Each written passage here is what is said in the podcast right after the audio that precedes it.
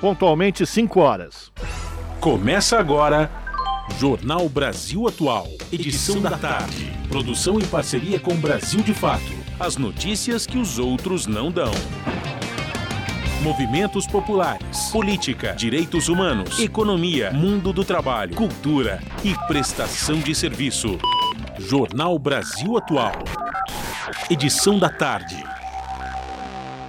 Olá, hoje é dia 15 de julho, sexta-feira. Sextou, meu amigo, sextou, minha amiga. Eu sou o Rafael Garcia, junto com a Larissa Borer, apresentando mais uma edição do Jornal Brasil Atual. E estas são as manchetes de hoje. Lula mantém liderança isolada entre os eleitores da Bahia. A pesquisa Genial Quest divulgada hoje mostra o ex-presidente com 62% das intenções de voto, enquanto Jair Bolsonaro segue em segundo lugar, bem atrás, com 19%. Polícia descarta motivação política em assassinato de Marcelo Arruda em Foz do Iguaçu. Bolsonarista Jorge Guaranho será indiciado por homicídio duplamente qualificado. Polícia Civil ainda aguarda o resultado de perícia do celular de Guaranho, que está em posse do Instituto de Criminalística. Familiares de Marcelo Arruda organizam um ato no próximo domingo para pedir justiça. Em Foz, o ato está programado para a Praça da Paz. Também foram confirmadas manifestações em São Paulo, Curitiba, Londrina e Maceió. Indigenista Bruno Pereira e o jornalista Dom Phillips serão homenageados em ato interreligioso na Catedral da Sé, aqui em São Paulo, neste sábado. O evento terá a participação de representantes de, de diversas regiões ou de diversas religiões, perdão. Dom Cláudio Umes também será homenageado. O Congresso Nacional promulga a PEC do auxílio, com validade imediata a menos de três meses das eleições. A emenda autoriza o governo a usar, por fora do teto de gastos, mais de 41 bilhões de reais até o fim do ano. Pesquisa revela que a maioria da população brasileira discorda da ofensiva do governo federal que tenta proibir a educação sexual e a discussão de gênero nas escolas. Mais de 90% dos entrevistados aprovam que temas relacionados à igualdade de gênero e educação sexual sejam abordados nas salas de aula. Angola e Brasil estão entre os 10 países mais atrasados em imunização geral durante a pandemia. Estudo da ONU revela que 25 milhões de crianças não receberam vacinas essenciais no ano passado. Após nove anos, familiares do pedreiro Amarildo de Souza, assassinado por policiais militares no Rio de Janeiro, seguem sem indenização do Estado diversas vezes adiado, o julgamento sobre os direitos da família está previsto para ser eh, retomado pelo Superior Tribunal de Justiça no próximo dia 2 de agosto. São 5 horas e 3 minutos, horário de Brasília. Participe do Jornal Brasil Atual de São da Tarde por meio dos nossos canais nas redes sociais. facebook.com.br Rádio Brasil Atual. No Instagram, arroba Rádio Brasil Atual. Twitter, arroba RA Brasil Atual. Ou pelo WhatsApp, o número é 11 96893 Você está ouvindo? Jornal Brasil Atual, edição da tarde. Uma parceria com Brasil de Fato. Na Rádio Brasil Atual. Tempo e temperatura. Sextou! A tarde desta sexta-feira aqui na capital paulista é de tempo firme, pouco nublado. Os termômetros marcam 26 graus neste momento. Não tem previsão de chuva para hoje. Os períodos da noite e da madrugada serão mais friozinhos, com céu limpo. A temperatura fica na casa dos 17 graus. Em Santo André, São Bernardo do Campo e São Caetano do Sul, a tarde de sexta-feira também é de tempo pouco nublado e temperatura agradável, agora 25 graus. Na região do ABC não tem previsão de chuva noite será de tempo firme, céu limpo e durante a madrugada a temperatura fica na casa dos 17 graus. Tempo ensolarado também na tarde desta sexta-feira em Mogi das Cruzes, agora 24 graus. Não tem previsão de chuva em Mogi, os períodos da noite e madrugada serão de tempo firme e ventinho mais gelado. A temperatura fica na casa dos 14 graus. E na região de Sorocaba, interior de São Paulo, a tarde de sexta-feira também é de tempo pouco nublado, de sol entre nuvens. Agora 27 graus. Sem chance de chuva em Sorocaba durante a madrugada, a temperatura fica na casa dos 17 graus. Logo mais eu volto para falar como fica o tempo neste final de semana. Na Rádio Brasil Atual, Está na hora de dar o serviço. 5 horas e 5 minutos. O trânsito aqui na cidade de São Paulo, segundo a CT, nesse momento são 51 quilômetros de ruas e avenidas com trânsito congestionado. A pior região é a Zona Sul, apresentando 19 quilômetros de lentidão. A Zona Oeste, 14, região Norte, 9, região Central, 5, por fim, Zona Leste, 3 quilômetros de lentidão. O metrô diz que as suas linhas operam normalmente nessa sexta-feira. A CPTM diz a mesma coisa para as sete linhas que cruzam a região metropolitana de São Paulo. E por fim, vamos saber como é que está a situação das estradas para o motorista que pretende ir até o ABC, Baixada Santista, utilizando Anchieta ou imigrantes. Segundo a concessionária, no sentido litoral, tudo tranquilo, tanto pela Imigrantes quanto pela Anchieta, não tem nenhum ponto de congestionamento. Se você está subindo agora, se está saindo de Santos, vindo para São Paulo, pela imigrante, você vai pegar um pequeno congestionamento, na verdade não é um pequeno congestionamento, são 3 quilômetros de trânsito lento na subida do quilômetro 48 ao 46, reflexo de um acidente. Então a situação está mais complicada pela imigrantes. A rodovia Anchieta apresenta trânsito normal, segundo a concessionária. Na Baixada, rodovia Padre Manuel da Nóbrega, rodovia Cônigo Domênico Rangoni, com trânsito livre no final da tarde desta sexta-feira.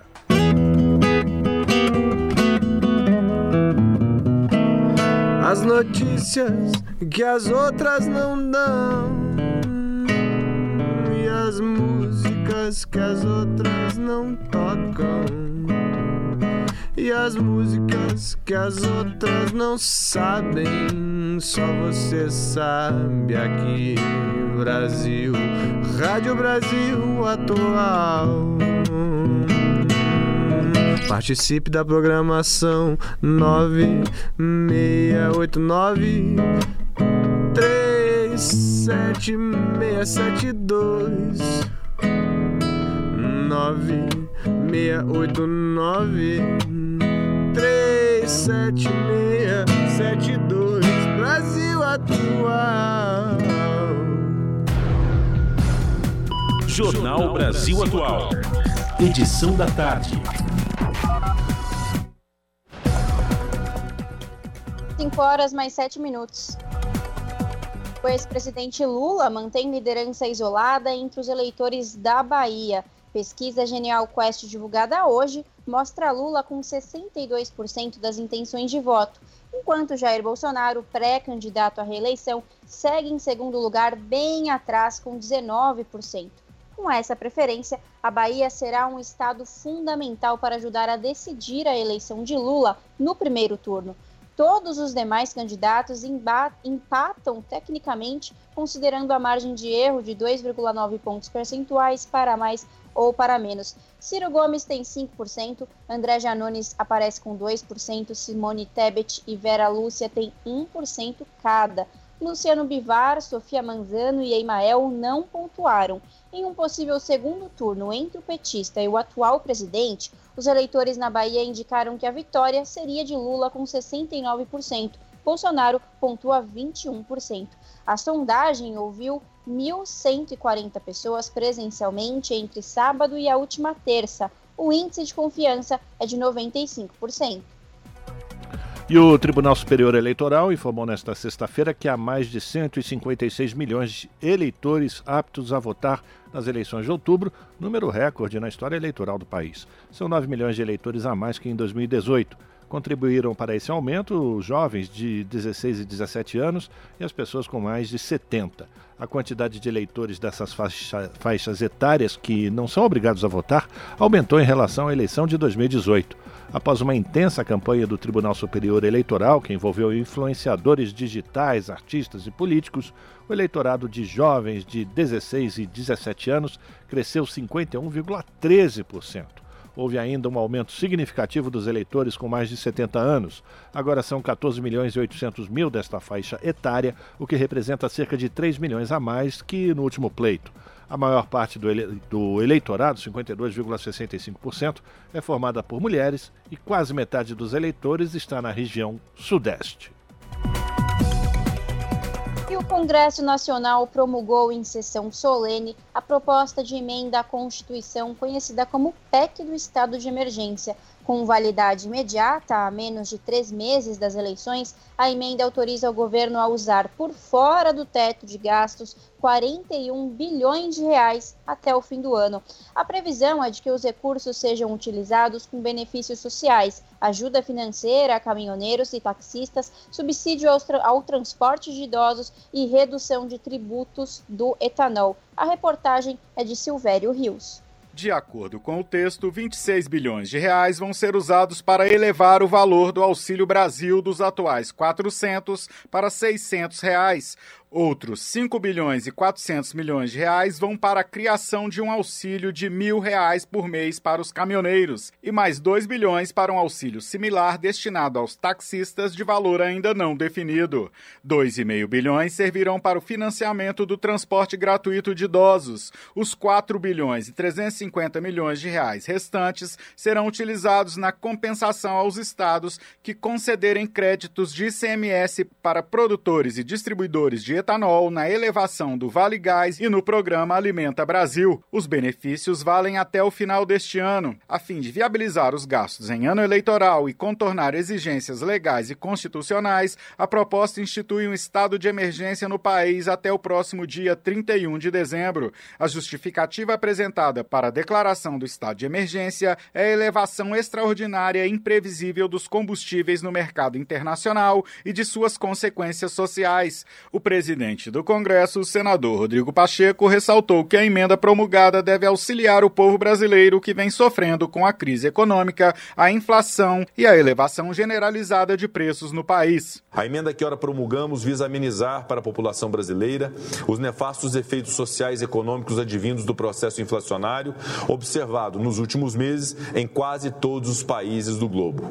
Processo que se encontra suas, que encontra suas raízes na elevação recorde dos preços preços dos combustíveis, sobretudo em razão do conflito atualmente travado entre Rússia e Ucrânia, bem como na lenta retomada das cadeias de distribuição e logística mundiais, que foram duramente afetadas pela pandemia da Covid-19. O presidente Jair Bolsonaro esteve presente à solenidade e agradeceu a deputados e senadores pelo trabalho de colaboração na aprovação e promulgação da proposta de emenda constitucional. E eu tenho muito a agradecer a esse parlamento por esta por esse dia de hoje também, que vem complementar propostas realmente saudáveis e bastante úteis para a nossa população de maneira geral, como, por exemplo, a majoração do Auxílio Brasil. Outra proposta de emenda à Constituição promulgada foi a que determina a criação, por meio de lei, do piso salarial nacional do enfermeiro, do técnico de enfermagem, do auxiliar de enfermagem e das parteiras.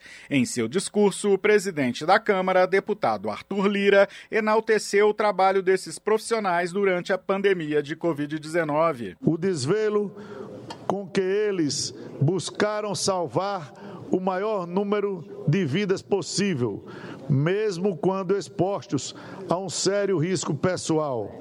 Inspirou muito a admiração e o respeito de toda a sociedade brasileira.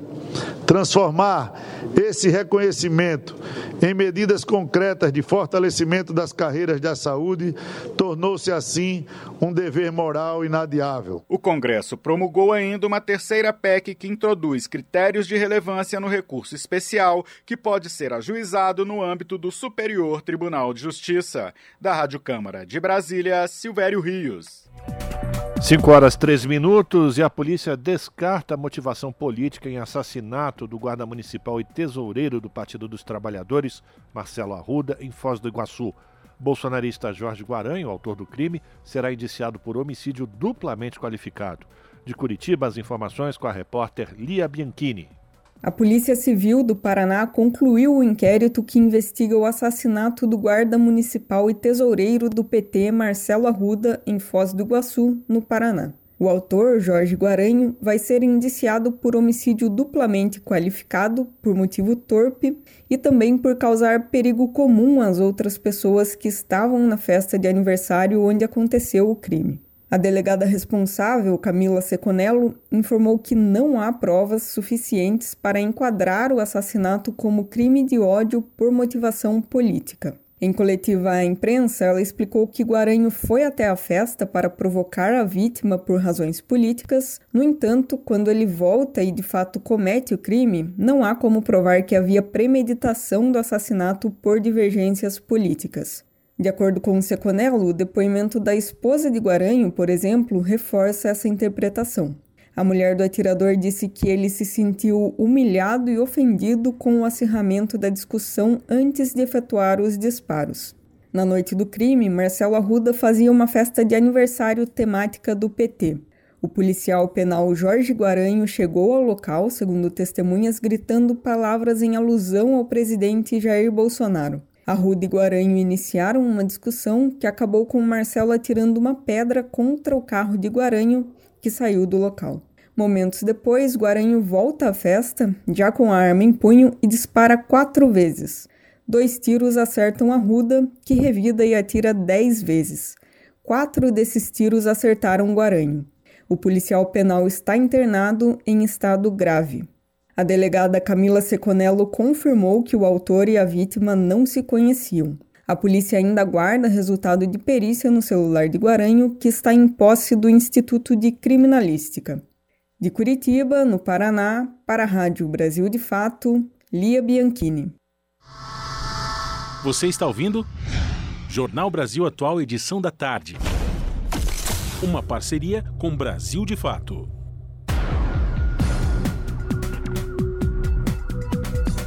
Agora, no Jornal da Rádio Brasil Atual, vamos conversar com Clara Assunção, que é repórter do portal da Rede Brasil Atual. Clara, querida, bem-vinda, boa tarde, tudo bem? Oi, Larissa, boa tarde, obrigada, tudo bem, sim. E boa tarde também para nosso ouvinte, o nosso ouvinte que nos acompanha. Clara, é isso. Qual é o destaque do portal da Rede Brasil Atual que você traz hoje para os ouvintes do jornal?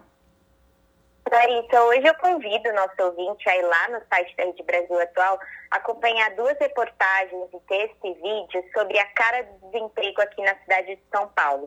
Esse não é um assunto novo para o ouvinte, mas dessa vez eu trago um aspecto nessa triste estatística que vem dominando pelo país, que é o encontro daqueles jovens que buscam primeiro emprego com os trabalhadores mais velhos, né, acima de 50 anos, e até idosos que ainda lutam pelo registro em carteira para conseguir se aposentar.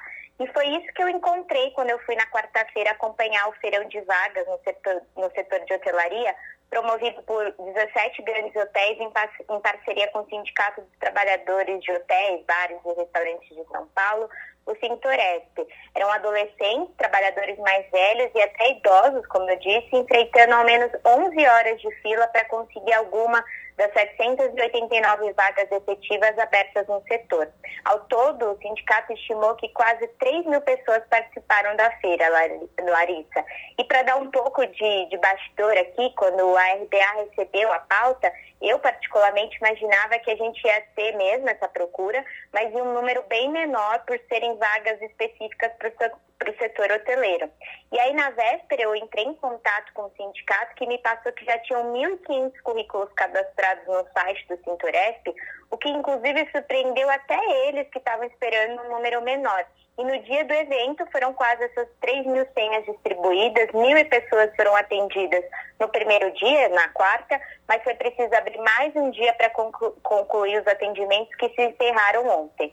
E o primeiro a chegar na fila foi o Maxwell Carlos, de 40 anos, que mora no bairro Arthur Alvim, aqui na zona leste da capital paulista. Ele chegou na terça por volta das 9 horas da noite. O Maxwell ele está desempregado há três meses, ele era coordenador de transporte, mas houve uma redução no faturamento da empresa por conta da alta nos preços dos combustíveis. A companhia de transporte que ele trabalhava perdeu clientes e com isso reduziu o pessoal. A média salarial das vagas que eram ofertadas né, nesse feirão era de no máximo R$ 1.630. Uhum. Só que o Maxwell, que é bacharel em logística, mesmo assim ele destacou que a oportunidade que surgisse ele ia pegar, porque no momento do país, nas palavras dele, não dá para escolher. Ele é pai, tem família e teme que ela fique desamparada. E aí, Larissa, entre as vagas abertas, tinham também para recepcionista, jovem aprendiz, garçom, camareira, é, todas sem, não, que não cobravam experiência, mas também tinham vagas em áreas administrativas e de manutenção, só que nesse caso o candidato precisava apresentar uma experiência anterior. E aí teve duas histórias que também me chamaram a atenção. Uma é do Nicolas Gabriel Xavier Machado, um jovem de 16 anos, Larissa, que chegou às 23 horas da noite de terça, né? Foram então nove horas na fila ao todo. E ele, na verdade, trabalha desde criança fazendo bicos, mas está na busca pelo primeiro registro formal porque a renda da mãe e da irmã não tem sido suficiente para bancar as despesas da família. O sonho dele mesmo era ser jogador de futebol, ele até treina aos sábados no Corinthians, mas como para ser profissional exigiria dedicação integrada, ele contou que vai abrir mão porque precisa ajudar em casa. E é isso que me tocou, porque ele falou que esse momento do país, né, que a gente vem acompanhando de desemprego, alta na inflação, redução do poder de compra, tem forçado jovens como ele, negros, moradores de periferia, abandonarem seus sonhos para conseguir a sobrevivência. E além de ajudar a família, Larissa, ele teme que não consiga nem acessar a faculdade no futuro, quando ele terminar a escola. Então, ele quer também topar de olho para que não tenha que abrir mão de seu segundo sonho. O que a gente vê é que com, com que com esse mesmo com esse recuo, né, segundo o IBGE na taxa de desemprego em junho, que foi para mais de 10,6 milhões de pessoas nessa situação no país, o desemprego segue sendo uma pauta grave e emergente no Brasil, Larissa. Exatamente, Clara. Legal você mencionar isso, porque assim, teve esse recuo, né? Agora são um pouco mais de 10 milhões de pessoas, mas porque tem muita gente com subemprego, né, Clara? Essa, essa é a realidade. E entre as pessoas que você entrevistou no feirão na quarta-feira, é, como que estava isso? As pessoas elas estavam trabalhando com bico para sobreviver? Larissa, é, é isso. Tanto dos adolescentes até os mais velhos, o que a palavra bico é a mais repetida junto com eu encaro qualquer oportunidade que me oferecerem. É, todos eles, assim, é, tem uma questão da pandemia mesmo. 2020, a maioria das pessoas perderam é, seus empregos no momento da pandemia, mas tem gente que vem no processo desde 2016 e só consegue arrumar é, vagas na informalidade. E um desses casos que me chamou a atenção foi o do Henrique Santana, de 45 anos. Ele chegou a ser supervisor numa, numa, numa fábrica de salgados, tinha uma remuneração alta, conseguiu comprar casa, carro, só que foi mandado embora logo no começo de 2020, porque o setor de lanchonete, bares e restaurantes foi muito afetado, né, uhum. pelas medidas mais, mais restritivas. Não houve, como a gente acompanhou, um incentivo por parte do governo federal, principalmente para as pequenas empresas. Então a empresa dele foi afetada, também houve uma redução. Ele foi uma das pessoas cortadas e desde então ele já vendeu carro para conseguir sobreviver. E, e, me, e, mesmo é, uma coisa que ele destacou para mim é que mesmo tendo tantas experiências profissionais, assim, ele trabalhou sempre com registro em carteira, ele não consegue arrumar é, algo é, que compense ele como anteriormente, né, como no cargo anterior. Então ele tem feito bicos como garçom. E a palavra bico, como você lembrou, ela é mencionada por todas as pessoas. Essa é a única é, modalidade, são mais, atualmente são mais de 39 milhões de trabalhadores em situação de informalidade, e isso deixa os trabalhadores muito instáveis, né? Porque sem o registro na carteira, elas não têm acesso tanto a futuramente a aposentadoria, quanto também se sofrerem, porventura, um acidente de trabalho, a auxílio doença, enfim. É uma condição muito precária mesmo e as pessoas estão se submetendo a qualquer tipo de emprego que aparece para ter um sustento, porque como a gente está também acompanhando, o preço dos alimentos está disparado, né, Larissa? Exatamente. Bom, tá aí. Para conferir na íntegra essa reportagem e ter acesso a outros conteúdos, acesse o site do portal redebrasilatual.com.br. Clara, muito obrigada, bom final de semana e até a próxima. Obrigada, Larissa, para você também. Bom final de semana para o nosso ouvinte. Que venham dias melhores, né? É isso. Falamos aqui com a repórter Clara Assunção no jornal Brasil Atual. Jornal Brasil Atual. Edição da tarde. 5 horas 24 minutos e está aberto o credenciamento para o Perifacom, a conferência nerd da favela. Realizada pela primeira vez em março de 2019, a Perifacom é um evento gratuito que ocorre no bairro de Brasilândia, uma das maiores periferias da cidade de São Paulo.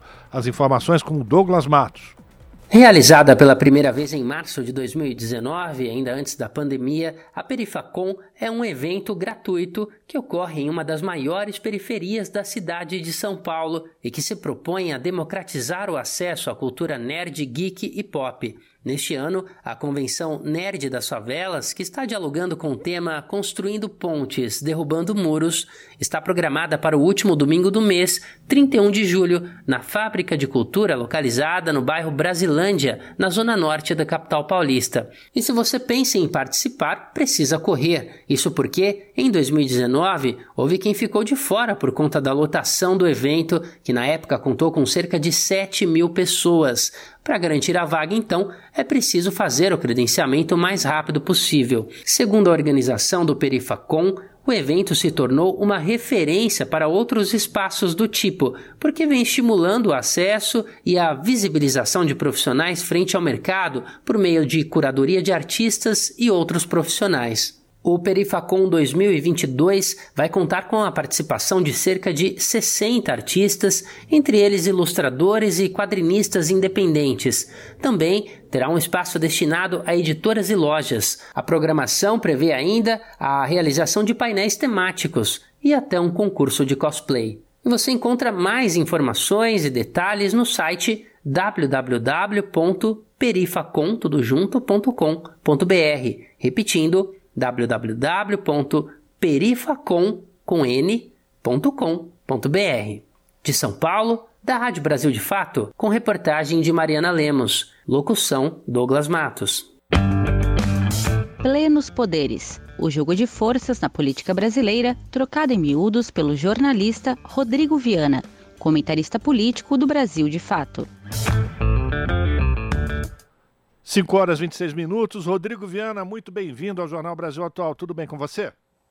Tudo bom, Rafa? Um prazer estar aqui mais uma vez ao vivo com você, com a Larissa, com todas e todos que nos acompanham. Sempre uma alegria para a gente também ter você conosco. E vamos começar fazendo uma avaliação dessa semana. Na verdade, né, Rodrigo, o que não faltam são notícias ruins. A gente ainda não havia superado a morte do Bruno e do Dom Phillips. Aí, neste último fim de semana, teve também mais um assassinato, mas o fato é que a sociedade parece que começa a se mobilizar, não é isso, Rodrigo? Começa a haver uma mobilização da sociedade civil para fazer frente a essa escalada de violência. Um dos exemplos é o que acontece amanhã aqui na Praça da Sé, um ato interreligioso reunindo diversas religiões exatamente para protestar sobre a situação dos povos da floresta, a, a, a situação do meio ambiente e domingo também já está sendo organizado é, atos por diversas partes do Brasil para repudiar o assassinato também que aconteceu lá em Foz do Iguaçu. Como é que a gente pode avaliar essa situação? Você acha que uh, os assassinatos de Philips, de Bruno Pereira e do Marcelo Arruda começam a ter uma reação de repúdio da sociedade brasileira? Qual é a tua avaliação desse momento, Rodrigo? É, eu acho que esse repúdio é necessário, é urgente, Uh, são dois crimes que estão na conta da escalada bolsonarista. Né? Claro que o Brasil, infelizmente, tem no seu, a sua origem, né, na, traz essa marca da violência, até pela forma é, com que o país foi colonizado. Uh, mas outros países também trazem uma marca de violência forte e depois, com, a passar, com o passar do tempo, vão conseguindo superar essa violência. Aliás, a violência que não é marca de um país ou outro, né? É uma marca, infelizmente, da sociedade humana, né, que se constrói em parte com base na violência. Mas no caso do Brasil, o que chama a atenção é que nos últimos anos nós temos um é, governante escolhido pelo voto que pratica o discurso do ódio e da violência e, de certa maneira, autoriza é, que outros é, ajam assim na base da sociedade. Então, tanto no caso de Dom Phillips e de, e de, Bruno, e de Bruno Pereira, assassinados na Amazônia, e quando você vê um chefe de Estado que diz não vai ter um centímetro de terra indígena, aqui não se cria, aqui não pode ter ONG que, que defende os índios. O sujeito lá na Amazônia, que tem um espírito é, destrutivo, que tenha esse espírito, se sente autorizado. Bom, se o presidente está dizendo isso, aparece alguém aqui que defende povos indígenas, eu vou partir para cima, vou matar. E fizeram. Né? Foi o que aconteceu, infelizmente, lá na Amazônia, com autorização de Bolsonaro. E é, é, gravíssimo também, talvez até mais grave, ou pelo menos mais explícito, o crime de Foz do Iguaçu, porque nesse caso, o sujeito que entrou atirando na festa de Marcelo Arruda, Marcelo Arruda que foi a vítima, né? O sujeito entrou atirando falando viva Bolsonaro, aqui é Bolsonaro, aqui é mito. Então o sujeito atirou literalmente em nome do Bolsonaro, em nome do bolsonarismo, um bolsonarismo que mata. Então essas manifestações são importantes para repudiar o ódio político e para deixar claro que, que não são ah, frases de efeito. Lembra que lá em 2018 as pessoas diziam ah, o Bolsonaro fala meio exageradão, mas é, isso aí é só a maneira dele falar e tal. O próprio presidente ficou sem, sem, ter, sem discurso depois do assassinato em Foz do Iguaçu e quando cobrado por um jornalista, por aquela declaração dele de 2018, vamos fuzilar a petralhada, ele respondeu assim, isso aí é, é em sentido figurado. Qual o sentido figurado de segurar uma arma e dizer vamos fuzilar? Não tem sentido figurado, tem uma autorização para que se fuzile. Então, portanto, o Bolsonaro pode não ter apertado o gatilho em Foz do Iguaçu, mas ele é o mentor intelectual da violência hoje no Brasil.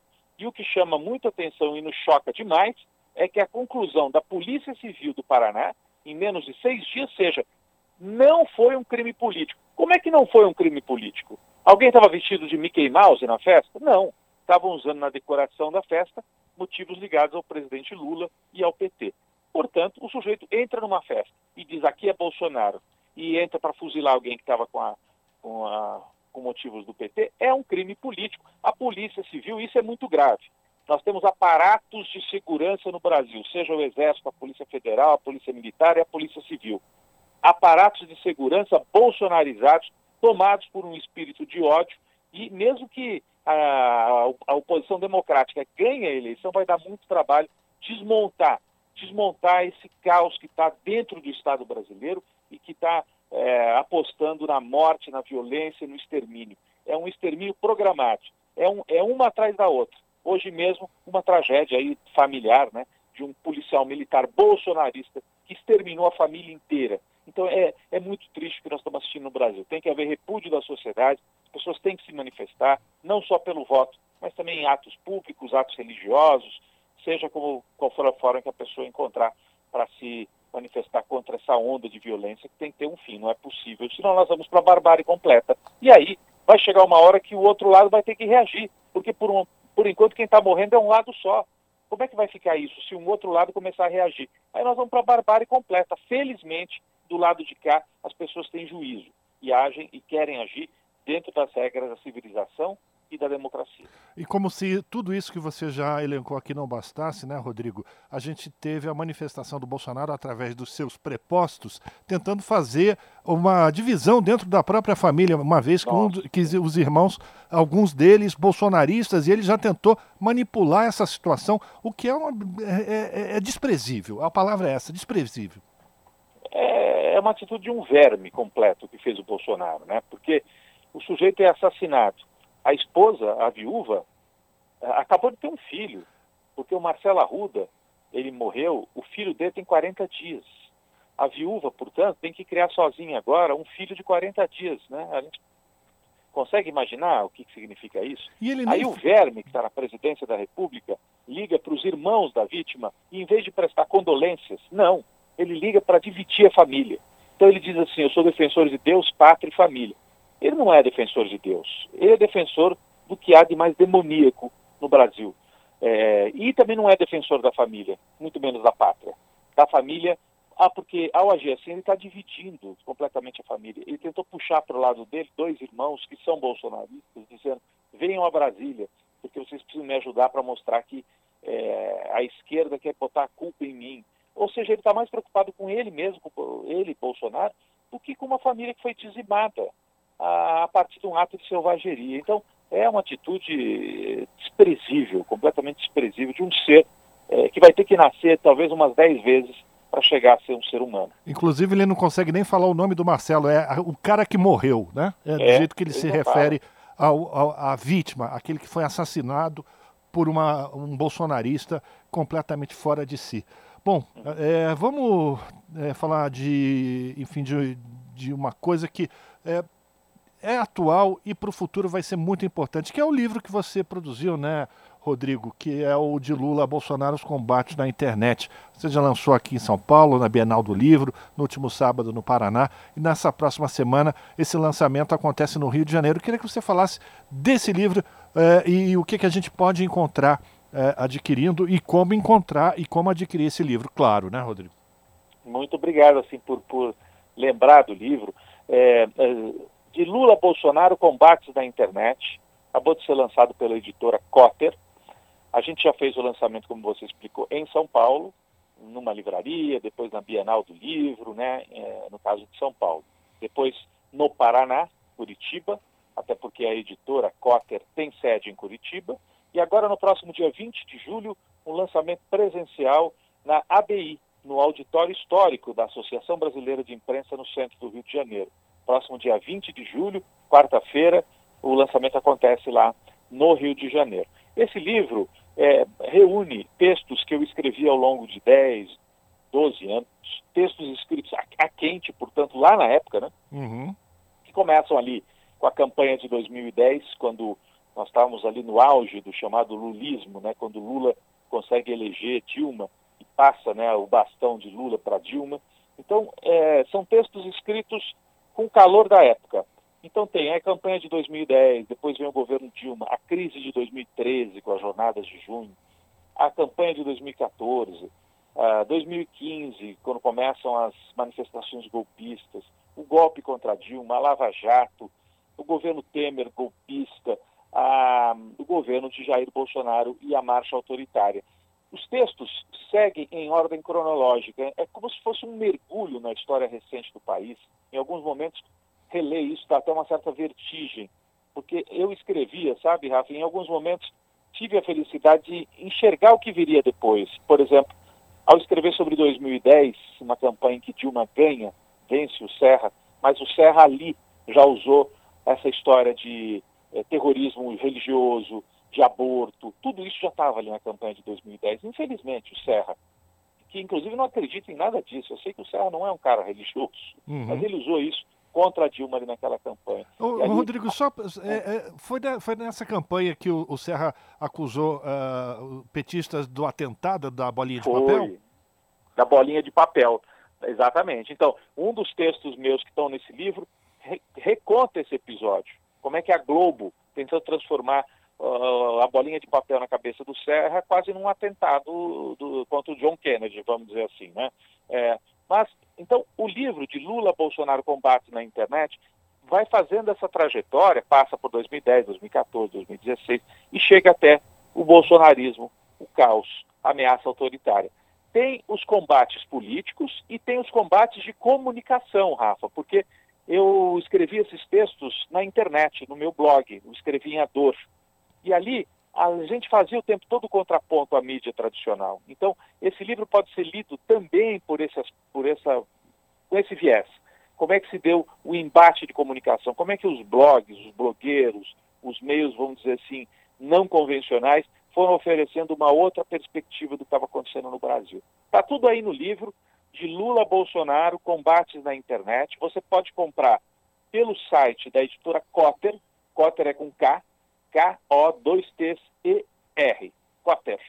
Ali, se você botar Cotter, Rodrigo Viana, com dois N's, Cotter e Rodrigo Viana, você vai chegar ali no livro e faz a encomenda pelo site da editora. E, em breve, também está chegando às livrarias. Nós fizemos os lançamentos aí de Bienal, estamos fazendo esses lançamentos com debates e tal, e logo os livros vão estar tá chegando também nas principais livrarias de São Paulo e de outras cidades do Brasil. Eu agradeço aqui pela possibilidade de falar desse, esse assunto e convido as pessoas a comprarem, a lerem.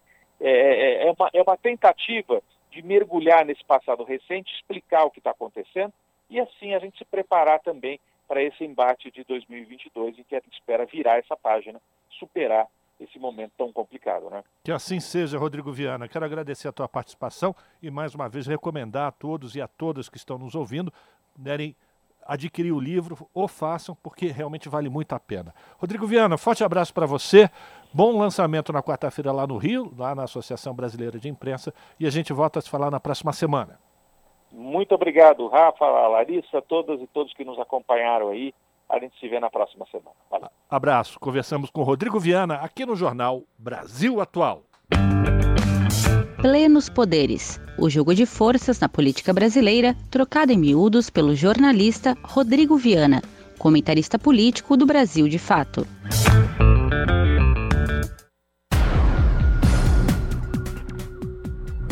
Cinco horas mais 39 minutos. Jornalista Murilo Pajola foi o convidado do programa Entrevistas, transmitido da noite desta quinta-feira na TVT. Pajola é correspondente do Brasil de Fato na região norte do país, responsável pela cobertura das questões socioambientais. Entre as pautas mais recentes que ganhou o foco do jornalista está o assassinato do indigenista brasileiro Bruno Pereira e do jornalista britânico Don Phillips no último mês. A repórter Júlia Pereira traz um resumo do programa do Entrevistas de ontem. Confira. Jornalista do Brasil de Fato, Murilo Pajola foi o convidado de Juca Kifuri no programa Entrevistas desta semana. Voltado à cobertura das questões socioambientais, Pajola deixou São Paulo há cerca de um ano e meio em direção ao interior do estado do Amazonas, na cidade de Lábrea. A mudança, segundo o correspondente do Brasil de Fato na região norte, foi inspirada na experiência da também jornalista Eliane Brum, que trocou a maior cidade do país por Altamira, no Pará, para viver em meio à floresta amazônica e na linha de frente das questões ambientais do mundo. Achei que era necessário estar aqui achei que fazia sentido estar no interior do, do Amazonas. Os correspondentes, sou correspondente da região norte, no Brasil de fato, os correspondentes normalmente vivem nas capitais, né?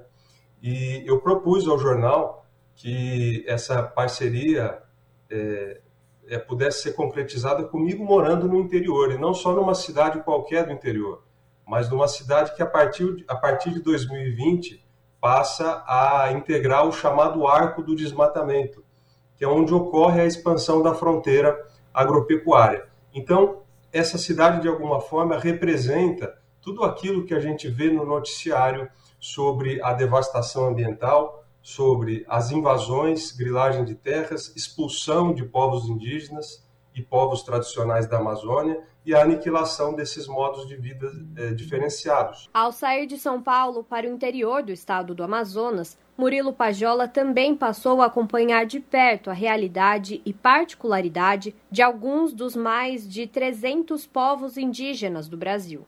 Ele comenta sobre o recém-aprovado projeto de lei que transforma o Dia do Índio em Dia dos Povos Indígenas, comemorado em 19 de abril. De autoria da deputada federal da Rede de Roraima, Joênia Wapichana, o PL visa justamente abranger a diversidade cultural e regional dos povos indígenas do Brasil. A proposta havia sido barrada integralmente pelo presidente da República, Jair Bolsonaro, do PL, mas teve o veto derrubado em sessão conjunta entre os senadores e deputados no último dia 5. Quando a gente diz, até nós jornalistas, os indígenas, é uma afirmação impossível de se fazer, né? se ela for acompanhada de uma generalização. Tanto é que agora a Joênia Wapichana, num projeto que ela apresentou lá no Congresso, conseguiu que o Dia do Índio né, passasse a se chamar, a partir do ano que vem, vai se chamar Dia dos Povos Indígenas. Por quê? Porque é preciso contemplar essa diversidade. É preciso falar dos povos indígenas nas suas particularidades regionais, culturais, né? Quanto mais a gente homogeneiza a compreensão desses povos, quanto mais a gente percebe eles como uma compreensão folclórica, um cocar no carnaval, a cara pintada, tudo isso reforça uma cultura de desumanização, que no fundo justifica a colonização passada e a continuidade desse processo de colonização. Basta ver o que está acontecendo no Mato Grosso do Sul, indígenas Guarani Kaiowá atacados por milícias rurais e pela polícia militar ao tentar retomar suas terras. Entre as coberturas mais recentes feitas pelo jornalista Murilo Pajola ao Brasil de Fato está o assassinato do indigenista brasileiro Bruno Pereira e do jornalista inglês Don Phillips. Bruno e Dom desapareceram no dia 5 de junho, quando partiam da comunidade São Rafael em direção à Atalaia do Norte, no extremo oeste do Amazonas. Seus corpos foram encontrados cerca de dez dias depois. Amarildo da Costa Oliveira, conhecido como Pelado, confessou ter sido responsável pelas mortes. Até o momento, outros três suspeitos tiveram a prisão preventiva decretada. Durante a conversa com Juca Kifuri no programa Entrevistas, o correspondente do Brasil de Fato na Amazônia reforçou a importância da atuação das organizações indígenas na investigação do caso. Eu acho que a gente pode considerar e pode dizer que os povos indígenas do Vale do Javari, a Univaja, vão passar a história do Brasil como uma das organizações indígenas com a atuação mais importante que já se viu, mais aguerrida, mais comprometida, mais estratégica. Quando é, o Bruno e o Dom desapareceram, num domingo, na segunda-feira a gente já começou no jornal, falei com os editores, falou, olha, eu vou me dedicar a esse assunto, tá? É, e, e, passamos quase um mês, mais de um mês, aliás, apenas nesse tema. E aí, Juca, é, o que eu ouvi entrando em contato com povos, com povos indígenas daquela região, é, inclusive alguns que acompanhavam Bruno Pereira na, na, nas operações de fiscalização, é, e eles já tinham cantado a bola desde segunda-feira, Juca. Toda essa narrativa que foi descoberta com as investigações da Polícia Federal, da Força Tarefa, né, chefiada pela Polícia Federal, e da atuação da imprensa também, já estava na boca dos indígenas no dia seguinte do desaparecimento. O Entrevistas vai ao ar todas as quintas-feiras, às nove e meia da noite, na TVT. A íntegra dos programas anteriores está disponível no YouTube. Júlia Pereira, Rádio Brasil Atual e TVT. 5 horas 46 minutos e especialistas denunciam a deputados que terra Yanomami sofre com tragédia humanitária. O repórter José Carlos Oliveira acompanhou essa audiência. Vamos ouvir. Entidades indigenistas e socioambientais denunciaram uma tragédia humanitária em curso na terra indígena Yanomami durante a audiência da Comissão Externa da Câmara dos Deputados. A área, que ocupa partes dos estados de Roraima e Amazonas, é marcada por garimpo ilegal de ouro e cassiterita, violência sexual de mulheres e crianças, ameaças de morte e desestruturação dos postos de saúde. O geógrafo e analista do Instituto Socioambiental, Estevão Senra, apresentou dados atualizados dados do relatório Yanomami sob ataque. Até abril deste ano, já havia 4 mil hectares impactados pelo garimpo ilegal dentro da terra indígena e mais de 40 pistas clandestinas a serviço de garimpeiros e narcotraficantes.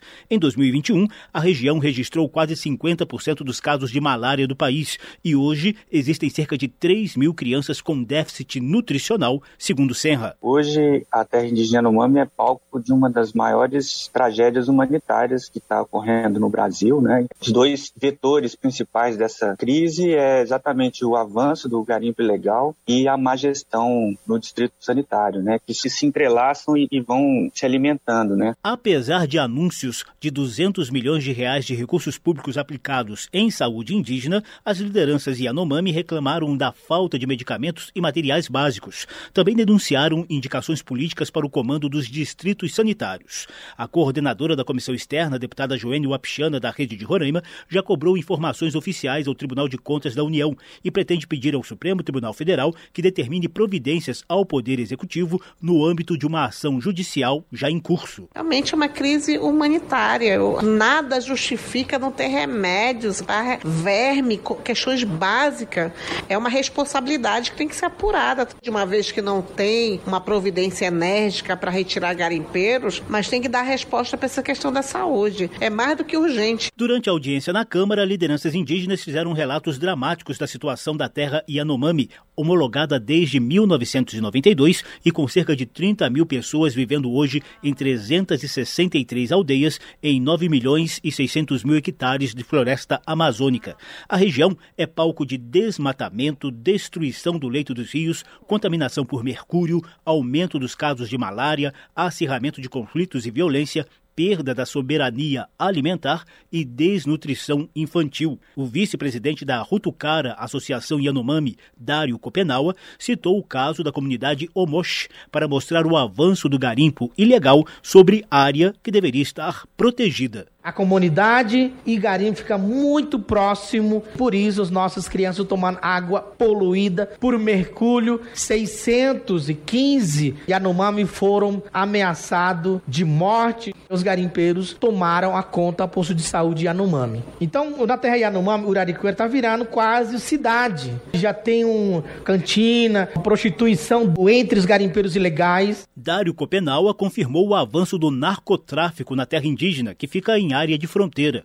O líder Yanomami também fez um apelo aos parlamentares. Tem facção, crime organizada e PCC. Então isso existe na terra Yanomami. Parlamentares pressionam o governo federal, retire imediatamente os garimpeiros ilegais. Era para ontem. O presidente da Associação Ana Sedume Ecuana, Júlio Rodrigues, ressaltou o impacto da violência na destruição comunitária dos Yanomami e Ecuana. Os jovens ficando mais agressivos por conta de ingerir bebidas alcoólicas, drogas, não querem mais ficar nas comunidades. As mulheres estão ficando cada vez mais com medo, não conseguem mais sair para a roça. Depois que acontecem muitos abusos sexuais pelos garimpeiros, é difícil viver. A audiência também contou com representantes da Articulação dos Povos Indígenas do Brasil, Conselho Indígena de Roraima e Conselho Indigenista Missionário, que reclamaram da ausência de soluções, mesmo diante de cobranças internacionais às autoridades brasileiras.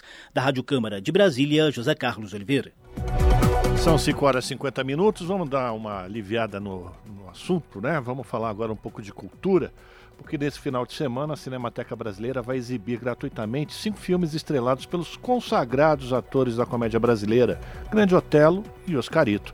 Serão dois filmes apresentados hoje, dois no sábado e um no domingo, todos na área externa da Cinemateca. E quem traz os detalhes é ela, Larissa Borer. Começa hoje, dia 15, e vai até domingo, dia 17, a apresentação gratuita na área externa da Cinemateca Brasileira de cinco filmes dos atores Grande Otelo e Oscarito, considerados personagens importantes da comédia nacional. Hoje, às sete da noite, tem exibição de Catarses, último filme estrelado por Grande Otelo em 1992. Já às nove da noite será exibido o filme Carnaval Atlântida de 1952. César Turim, responsável pelo Departamento de Difusão e Programação da Cinemateca, explica que na reabertura das portas da instituição, em maio deste ano, os dois salões principais ganharam os nomes destes dois grandes atores. E a exibição dos filmes é uma forma de completar a homenagem aos dois artistas. Então, o primeiro filme que eles fizeram foi em 1985, que chamava Noites Carioca mas eles conquistaram um público de verdade com uma paródia do Romeu e Julieta no filme Carnaval no Fogo em 1949. Essa paródia, o Oscarito era o Romeu e o Grande Otelo veio como Julieta. E daí pra frente eles começaram a chamar muita gente para as chanchadas da Companhia Atlântida, que virou uma das maiores produtoras de filmes da época. Tanto que tem uma essa parte do período, a década de 50, a gente chama da Era Atlântida no cinema brasileiro. Depois da abertura da Cinemateca, no dia 13 de maio, a gente rebatizou as nossas salas como, com o nome do Grande Hotel e do Oscarito. A sala maior é a Grande Hotel, a sala de 210 hotéis chama Grande Hotel, e a menor chama Oscarito. É, e é por isso que a gente está fazendo uma homenagem a eles, para comemorar o rebatismo da sala. No sábado, dia 16, às 7 da noite, tem a apresentação do filme Matar ou Correr, estrelado por Oscarito e Grande Otelo, em 1954. Já às 9, o filme exibido será Fantasma por Acaso, de 1946, também estrelado por Oscarito e Grande Otelo.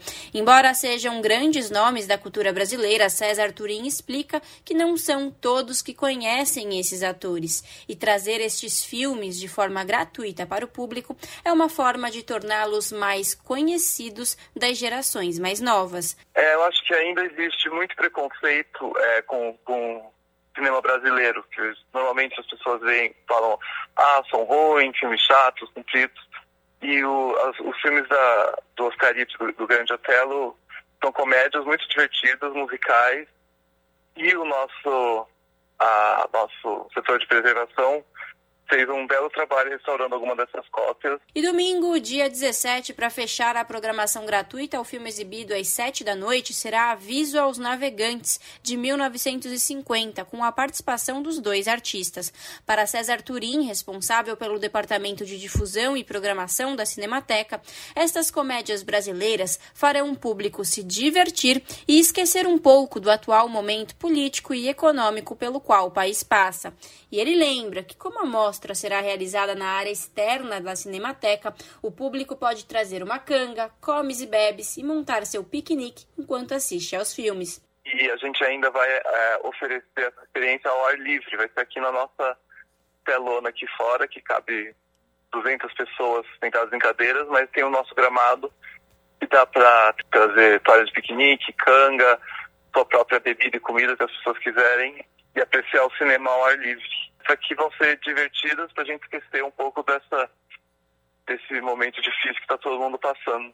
A Cinemateca Brasileira fica no Largo Senador Raul Cardoso, número 207, na Vila Clementino, São Paulo. A estação Santa Cruz, linha azul do metrô, é a mais próxima. Larissa Borer, Rádio Brasil Atual e TVT. Você está ouvindo? Jornal Brasil Atual, edição da tarde. Uma parceria com Brasil de Fato. São 5 horas e 55 minutos.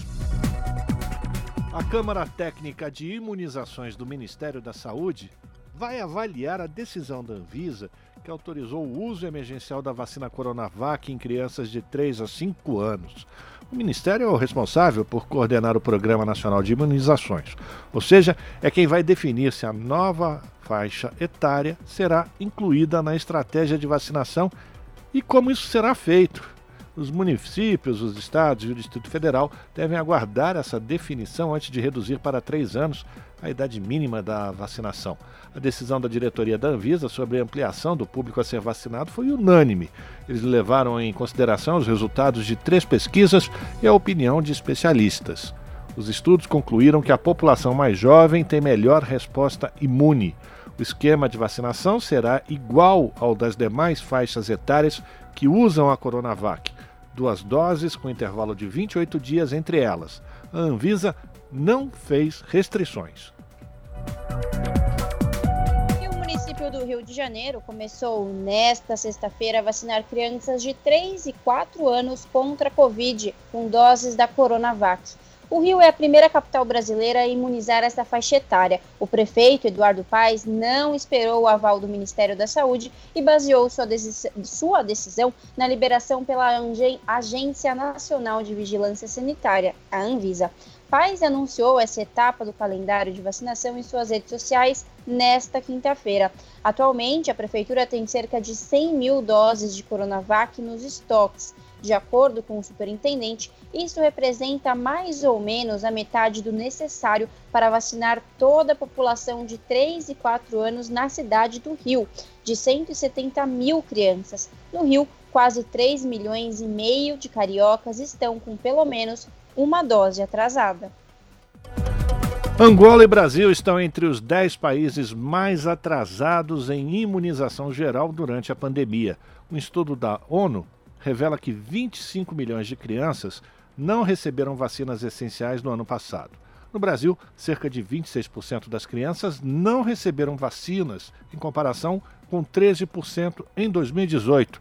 Da ONU News em Nova York, as informações com a Mônica Grayley. A pandemia foi o motor do maior retrocesso nas vacinações registrado em três décadas no mundo. No ano passado, a cobertura global de imunização continuou a cair, atingindo 25 milhões de crianças que não receberam vacinas essenciais. Desde 2019, a proporção de crianças que completaram as três doses contra difteria, tétano e coqueluche em todo o globo caiu 5 pontos para 81%.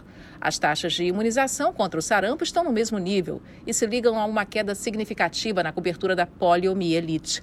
O mínimo necessário é uma taxa de cobertura vacinal de 94% para a imunidade do rebanho, para que seja interrompida a cadeia de transmissão de uma doença. Dos países de língua portuguesa, apareceram na lista Angola, Brasil que estão entre os 10 mais afetados pela situação, concentrando mais de 60% do total de perdas de imunização No Brasil, cerca de 26% das crianças não receberam vacinas no ano passado, em comparação com 13% em 2018.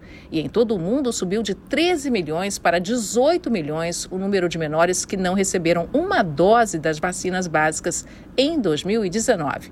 Moçambique, ao lado de Mianmar, destaca-se entre nações com aumento relativo no número de crianças sem uma dose sequer no biênio analisado. A Organização Mundial da Saúde, OMS, e o Fundo da ONU para a Infância, UNICEF, apontam que a Covid-19 foi um dos principais fatores e desviou a atenção e o investimento na imunização. Da ONU News, em Nova York, Mônica Grayle. Se você gosta do nosso jornalismo independente e quer rever nossas entrevistas e reportagens, acesse o canal da Rádio Brasil Atual no YouTube. Nosso endereço é youtube.com/barra Rádio Brasil Atual. Ajude a nossa voz ser cada vez mais forte e ir cada vez mais longe. Inscreva-se em nossos canais, curta e compartilhe o conteúdo Rádio Brasil Atual e TVT. Rádio Brasil Atual e TVT. Compromisso com a notícia, compromisso com a democracia, compromisso com você pontualmente 18 horas. Rádio Brasil Atual. Para sugestões e comentários, entre em contato conosco por e-mail redação@jornalbrasilatual.com.br ou WhatsApp DDD 11 96893 7672. Acompanhe a nossa programação também pelo site redebrasilatual.com.br.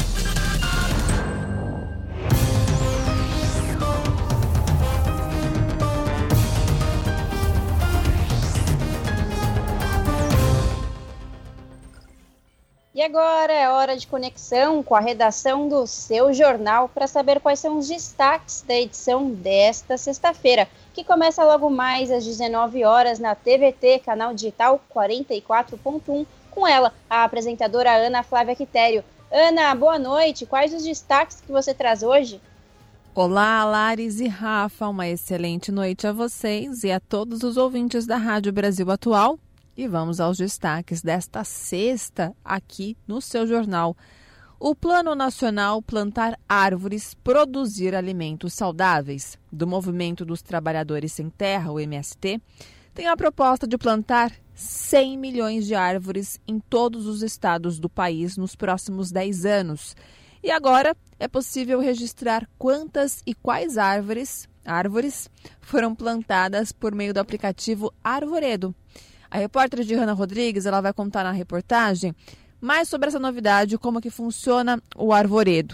Para vocês terem uma ideia, desde o início desse plano, em 2019, o MST registrou plantio de mais de 2 milhões de mudas. Olha só, e o objetivo é plantar cerca de 100 milhões de árvores.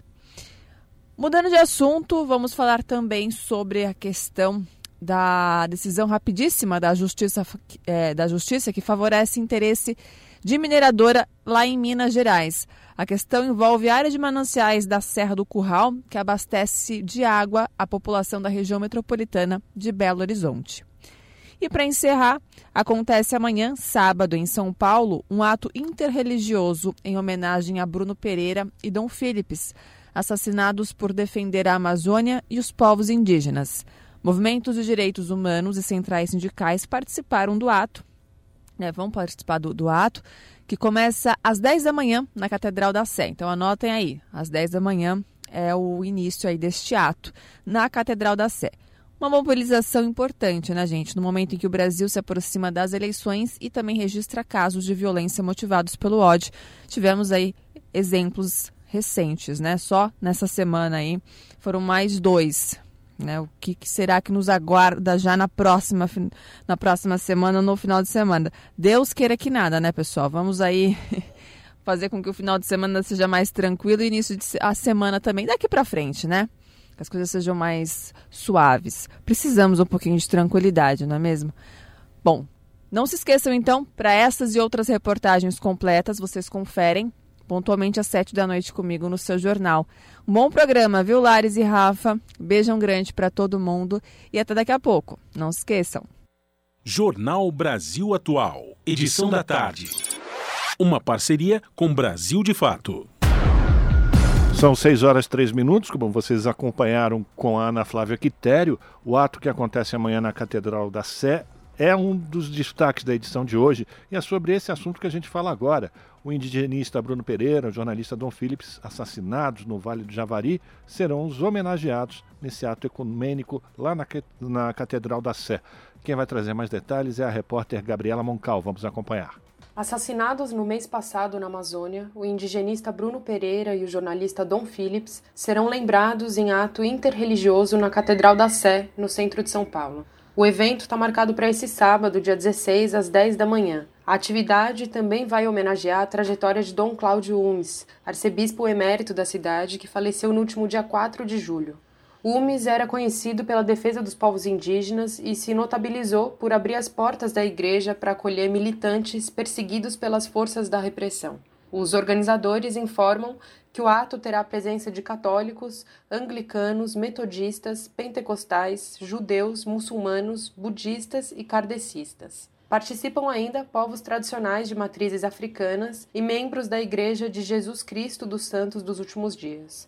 Dom Pedro Luiz Stringini, bispo de Mogi das Cruzes, vai representar a Igreja Católica. As viúvas de Bruno, Beatriz Matos e de Dom Philips, Alessandra Sampaio, estarão presentes, além de povos indígenas e ativistas pelos direitos humanos. Atrações culturais com a presença do cantor e compositor Chico César, o coral indígena Upimirim, a cantora Marlui Miranda e cantora lírica Tati Helene também estão previstas.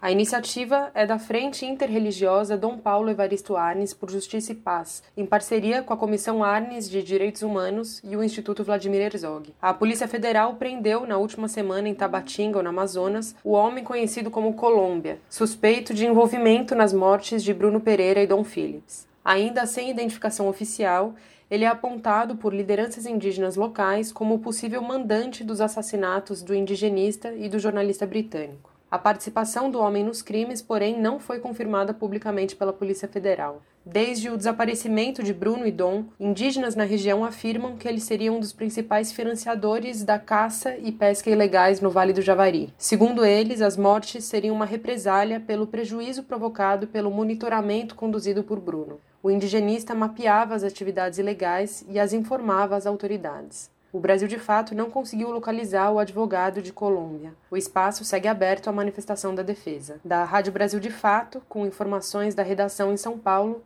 locução Gabriela Moncal. 6 horas mais 6 minutos. A viúva do indigenista Bruno Araújo disse à comissão que investiga o aumento da criminalidade na região norte que gostaria de uma retratação do governo federal por declarações sobre o trabalho do marido. Já o líder indígena Jader Marubo revelou que as ameaças no Vale do Javari continuam e não houve reforço na segurança. Da Rádio Senado, reportagem de Marcela Cunha.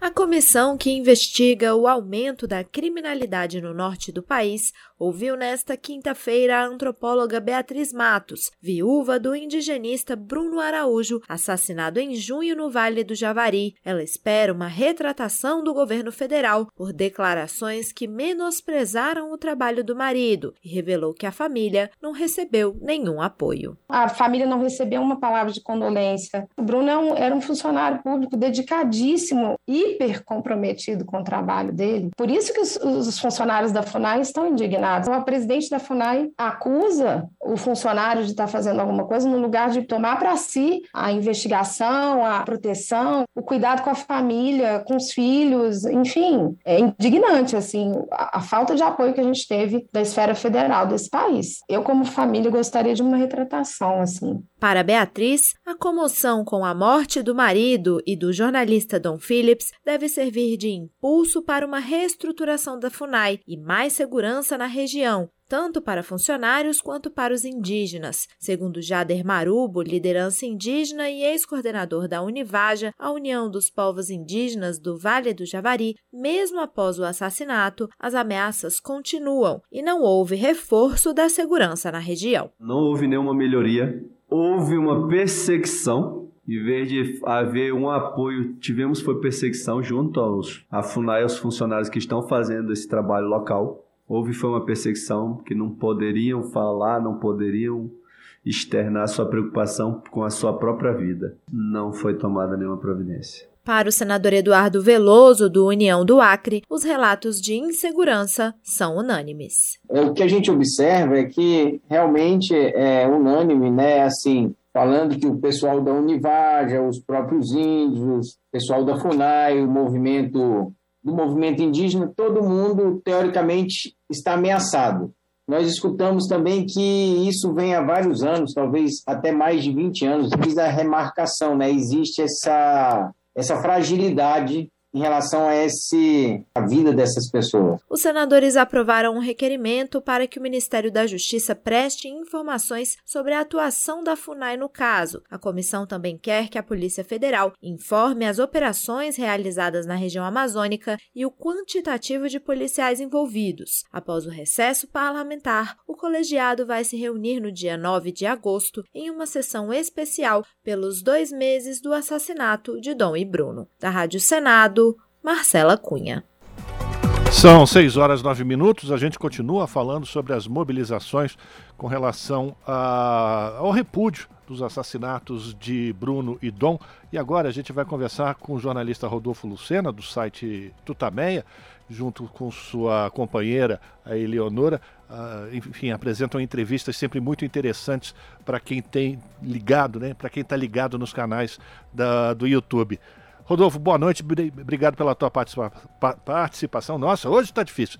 Pela tua participação, bem-vindo aqui ao Jornal Brasil Atual. Tudo bem contigo? Tudo bem, muito boa noite, Rafa. Boa noite a todo mundo que está nos, nos, ouvindo. Muito obrigado aí uh, pelo convite aí para falar com, com você e com o povo que nos acompanha. Pois é, o Rodolfo, a gente vai falar sobre uma atividade que acontece antes desse importante ato que começa lá na Catedral da Sé por volta das 10 da manhã, Antes tem o coletivo Caminhantes e Corredores por Lula promovendo uma caminhada em nome do Bruno e do Dom. Eu queria que você falasse para a gente dessa mobilização, da importância também das pessoas que têm essa preocupação com a saúde, com a atividade física, de também se engajar nesse protesto ou nessa uh, mobilização, nesse ato contra esse, essa escalada da violência que infelizmente a gente vem vivendo em nosso país, Rodolfo.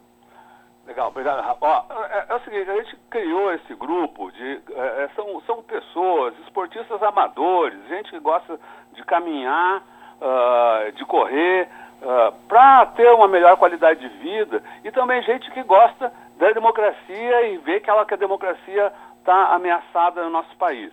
Então, o nosso grupo resolveu uh, levar essas duas ideias, né? a luta por melhor qualidade de vida, por se movimentar por meio aí de caminhadas, corridas, junto com a luta pela democracia. Então, por isso, uh, uh, foi criado esse, esse grupo, Caminhantes e Corredores, por Lula presidente, porque nós acreditamos que a eleição de Lula é o, o grande caminho para o Brasil conquistar a pacificação e a democracia. E começamos a organizar caminhadas uh, temáticas, né? A primeira foi na semana passada, em homenagem ao Dia da Luta Operária. Nós participamos de um evento uh, uh, organizado de forma unitária pelas centrais sindicais. E agora aqui, uh, neste sábado, tem o ato muito importante em defesa da causa indígena, em memória de Bruno e, e, Dom, na, na, Catedral da Sé, nós estamos organizando uma caminhada para divulgar o ato, então ela vai ser realizada um pouquinho antes, né? Divulgar, apoiar e fortalecer o, o, o, ato na Catedral da Sé.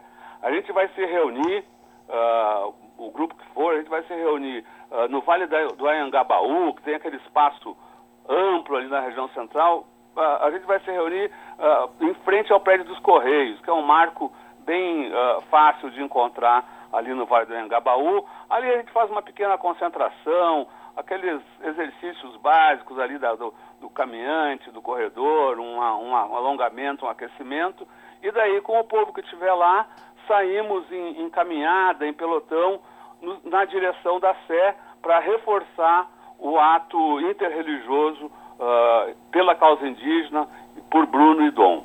A gente está conversando com Rodolfo Lucena, que é jornalista. Rodolfo, é importante, mais uma vez, a gente reafirmar, reforçar isso, que é a hora da sociedade civil participar. Nos anos anteriores a gente tinha a questão da pandemia, não, existia vacina.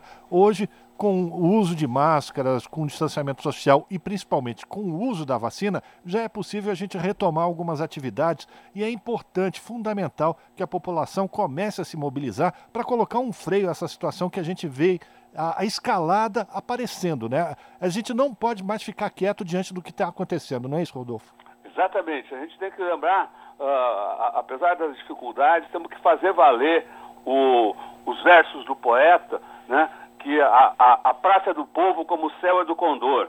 A, agora a gente tá, tem, precisa ir para as ruas para afirmar a nossa posição em defesa da democracia, em defesa da paz. Nós estamos vendo aqui no, no, no Brasil um, o, o, discurso de ódio se alastrar, uh, uh, impulsionado pelas falas exatamente daquele que deveria defender o país, o presidente da República. Ao contrário, ele lança esse discurso de ódio que está provocando eh, tudo isso que nós estamos vendo aqui, o assassinato de Marcelo Arruda no, no, no último final de semana, os assassinatos de, de Brunidão tem uh, uh, a, a, marca, a impressão digital das, dessas falas uh, de ódio que incitam a violência. Então, a gente, a gente tem que ir para a rua, sim, em defesa da democracia, com muita responsabilidade, com muita consciência, defendendo a paz. Porque é com a paz e a democracia e com a, a, a defesa firme da justiça que a gente uh, uh, vai se opor a esse uh, quadro que, o, de, de coisas que, que, vivemos no Brasil. Então, só para relembrar aqui a, a, proposta da caminhada do, do, de apoio ao ato interreligioso, essa caminhada se concentra a partir das oito e meia no Vale do Angabaú, em frente ao Prédio dos Correios, sai ali por volta das nove, em pelotão, uma caminhada uh, curta ali pelo centro em direção à Sé. Pois é, bom, e é sempre bom a gente reafirmar que não é preciso ser nenhum atleta para participar dessa atividade. É uma caminhada, ninguém vai exigir que ninguém saia correndo ou fazendo um trote mais acelerado até a Praça da Sé. Qualquer pessoa, qualquer idade pode participar desse ato e amanhã a gente torce que o dia esteja bom, limpo, sem chuva, para que todos possam ir lá e dar o seu recado. Agradecer ao Rodolfo Lucena, que é jornalista e integra o Tutameia, que tem o seu canal no YouTube, sempre realizando entrevistas memoráveis pela tua participação e, pela, e é um dos organizadores desse ato que vai acontecer, essa caminhada com Lula pela saúde e pelo Brasil. Rodolfo, muito obrigado pela tua participação. Boa sorte amanhã. Muito obrigado, Rafael. Deixa eu, se você me permite, só lembrar que se, eh, eh, eventuais interessados, saber mais sobre o grupo, a gente tem uma página no Instagram, é, Instagram Caminhantes e Corredores com Lula. Tudo junto, né? Instagram.com barra Caminhantes e Corredores com Lula. Então você tem, e você, ouvinte, você que nos acompanha aqui no Jornal Brasil Atual, vão ter todas as informações. Rodolfo, mais uma vez, muito obrigado, um abraço para você e boa manifestação, bom ato amanhã. Perfeito. Abração, tchau. Tchau, tchau. Conversamos com o Rodolfo Lucena aqui no Jornal Brasil Atual. As notícias que os outros não dão. Jornal Brasil Atual. Edição da tarde. Uma parceria com Brasil de Fato. 6 horas mais 17 minutos. Movimentos populares protestam na Palestina, ocupada contra a visita do presidente americano Joe Biden a Israel. Ativistas denunciam o papel dos Estados Unidos na política do apartheid aplicado pelo governo israelense. Quem traz mais informações é Talita Pires.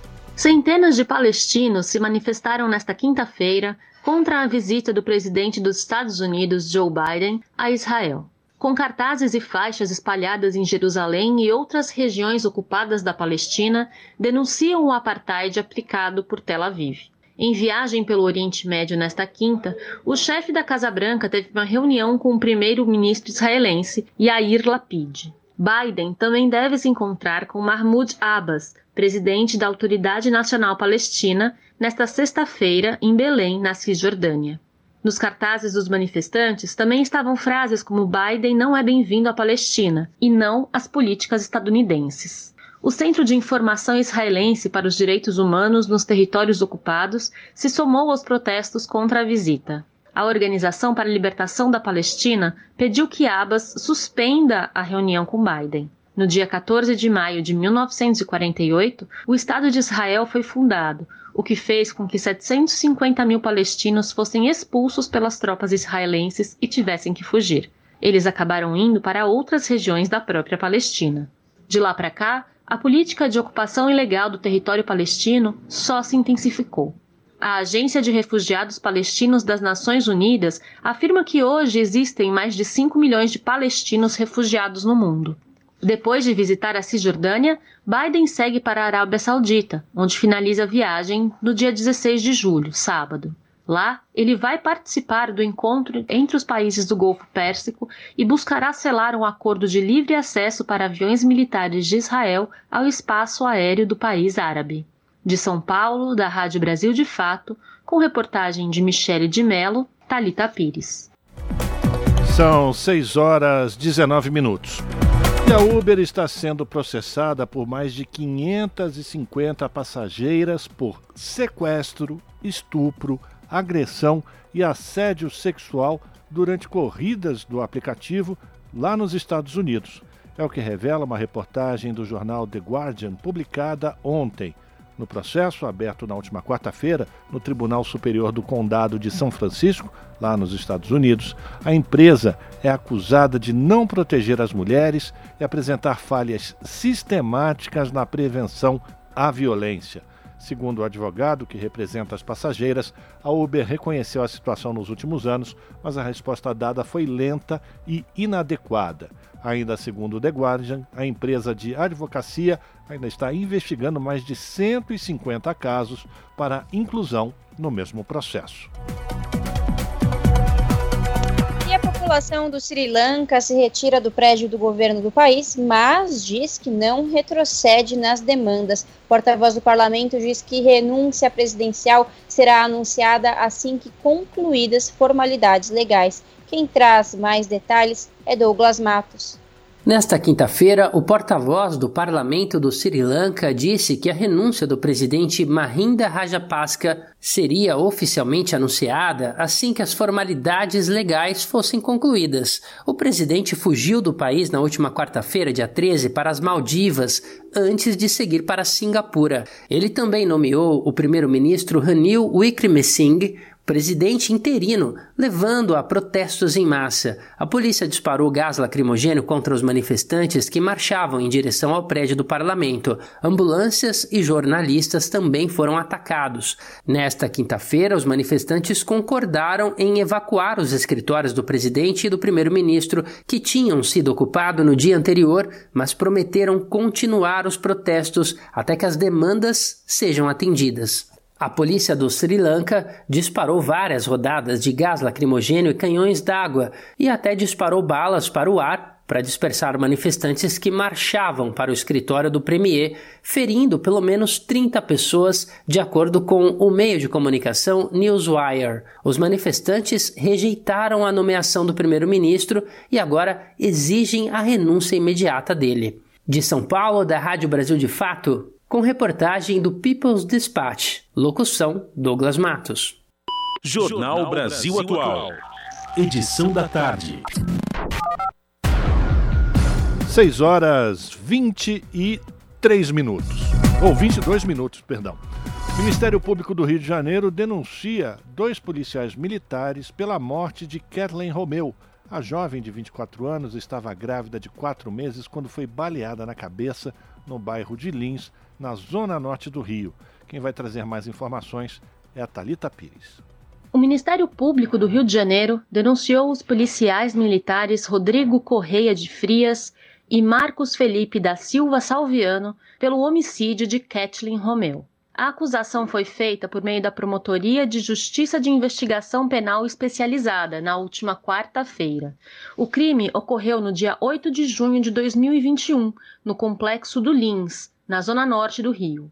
De acordo com a denúncia, os dois PMs atingiram Kathleen ao disparar contra pessoas que estariam vendendo drogas na localidade conhecida como Beco da 14. Eles realizavam patrulhamento de rotina no local e teriam avistado indivíduos que estariam realizando comércio ilegal de entorpecentes. Segundo o MP, os suspeitos, sem que percebessem a presença policial, foram alvos de disparos efetuados por Marcos Salviano e Rodrigo Frias. Ainda de acordo com o Ministério Público, não houve qualquer ação que legitimasse o ataque. Os tiros não atingiram os supostos traficantes, que fugiram. Por outro lado, um deles vitimou Kathleen Romeu, que estava grávida. No momento da ação, ela caminhava com a avó. O MP ainda chama a atenção para o fato de que os policiais militares atiraram em direção a uma rua conhecida por ter grande movimento de carros e pessoas. A denúncia foi recebida pela segunda vara criminal da capital fluminense. Da Rádio Brasil de Fato, com informações da redação no Rio de Janeiro, Talita Pires. 6 horas mais 24 minutos. E após nove anos, familiares do pedreiro Amarildo de Souza, assassinado por policiais militares no Rio de Janeiro, seguem sem indenização do Estado. Diversas vezes adiado, o julgamento sobre direitos da família está previsto para ser retomado pelo Superior Tribunal de Justiça no dia 2 de agosto. Do Rio de Janeiro, as informações com Eduardo Miranda. O assassinato do pedreiro Amarildo Dias de Souza completou nove anos nesta quinta-feira. Amarildo foi sequestrado, torturado e assassinado por policiais militares da UPP da Rocinha em 14 de julho de 2013. O corpo até hoje não foi encontrado e nenhum familiar do pedreiro foi indenizado. Na época, o caso ganhou ampla repercussão, mobilizou a sociedade e marcou o início da derrocada da política de segurança baseada nas UPPs, as Unidades de Polícia Pacificadora. Apesar disso, o julgamento ocorreu somente em agosto de 2018, no Tribunal de Justiça do Rio de Janeiro. As indenizações foram fixadas pelo TJ em 500 mil reais para a viúva e para cada um dos seis filhos de Amarildo, além de 100 mil para a irmã dele. O caso foi parar no Superior Tribunal de Justiça. Isso porque o Estado fluminense recorreu e pediu a redução das verbas da viúva para 300 salários mínimos e de cada um dos filhos para 220 salários mínimos. Para a irmã, os procuradores pedem a anulação da condenação e, caso não sejam atendidos, o máximo de 25 salários mínimos.